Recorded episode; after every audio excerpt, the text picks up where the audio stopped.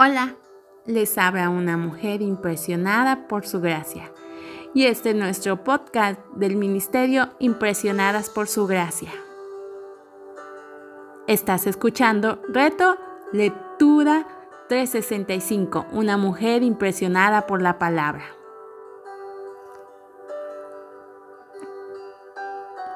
Día 69. Acompáñanos a leer Josué capítulo 22 23 y 24.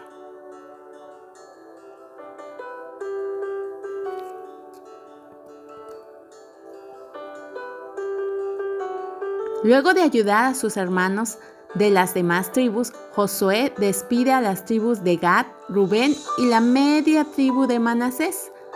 Ahora podrían regresar a su heredad en la tierra de Galad, al oriente de Jordán. Había dejado atrás a sus familias por varios años, ya para fielmente cumplir con la encomienda de ayudar a las demás tribus a conquistar y distribuir la tierra del lado occidental. ¿Qué ejemplo podemos imitar aquí?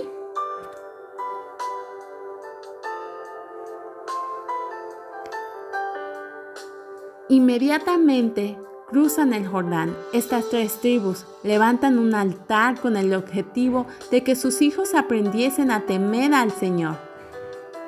El altar no era para sacrificios y holocaustos, ya que ese altar estaba localizado al otro lado del Jordán, sino para que sirviera como testimonio para las siguientes generaciones.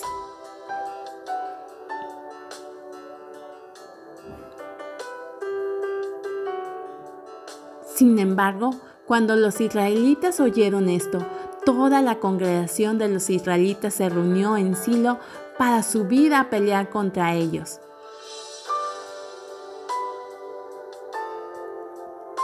¿Qué lección podemos aprender de este relato? El que responde antes de escuchar cosecha necedad y vergüenza. Proverbios 28-23.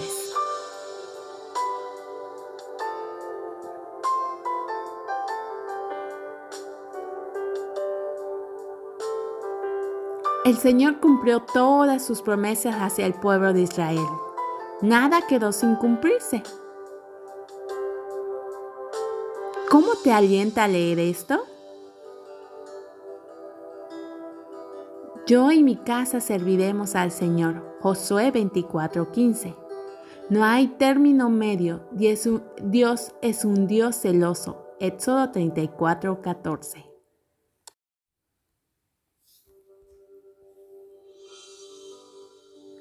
Josué no solo era un buen líder militar, sino que tenía sus prioridades claras. Él sabía a quién servía su familia. Lee Génesis 18, 19. ¿Puedes ver esto en la vida de Josué? ¿Es esta la determinación de tu propio corazón?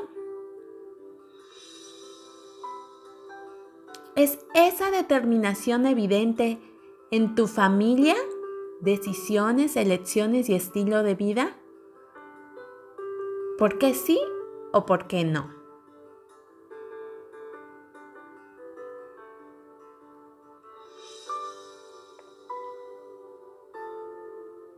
Conociendo que ya estaba llegando al final de su vida, al igual que hizo Moisés, Josué se dirige al pueblo. Le recuerda lo que Dios ha hecho por ellos, comenzando desde Génesis hasta ese momento, y los anima a seguir a Dios con integridad y con fidelidad. Verso 24, 14. La única posibilidad de sobrevivir dependería de que ellos siempre recuerden el hecho de que no eran nada sin la ayuda de Dios. Dios había demostrado ser un Dios soberano que debía ser amado, temido y obedecido. ¿Vives de esta forma reconociendo genuinamente que separadas de Cristo nada puedes hacer? Juan 15, 5.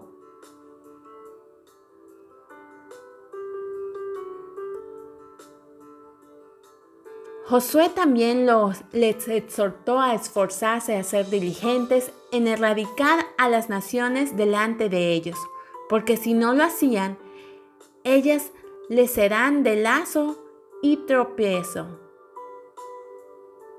Ver capítulo 23 del 12 al 13.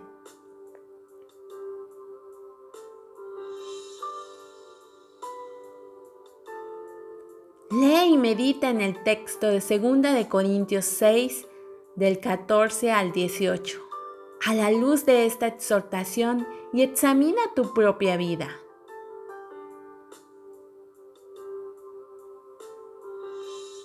Además de evitar yugos con no creyentes, ¿qué podemos aprender de este principio para nuestra lucha contra el pecado remanente?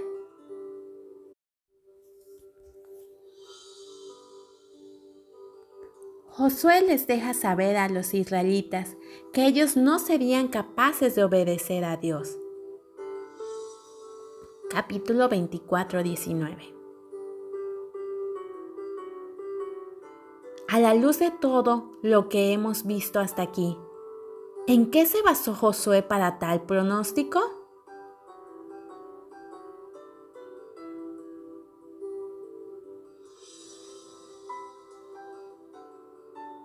El libro concluye con tres entierros, Josué, José y Eleazar, el hijo de Aarón.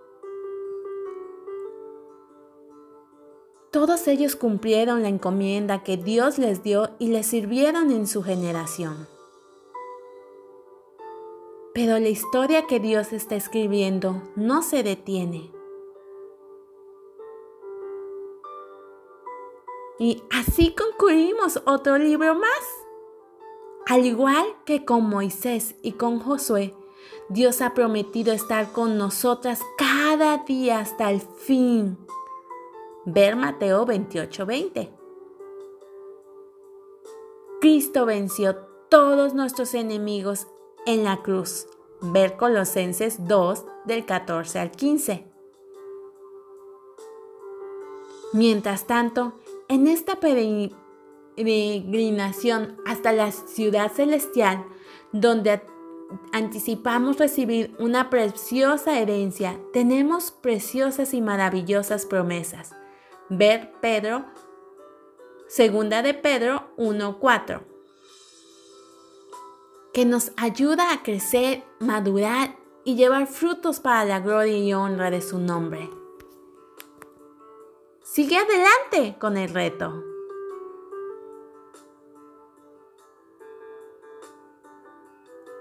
Gracias por escucharnos en este bello día. Nuestra oración es que Cristo vive en tu corazón por la fe y que el amor sea la raíz y el fundamento de tu vida y que así puedas comprender cuán ancho, largo, alto y profundo es el amor de Cristo.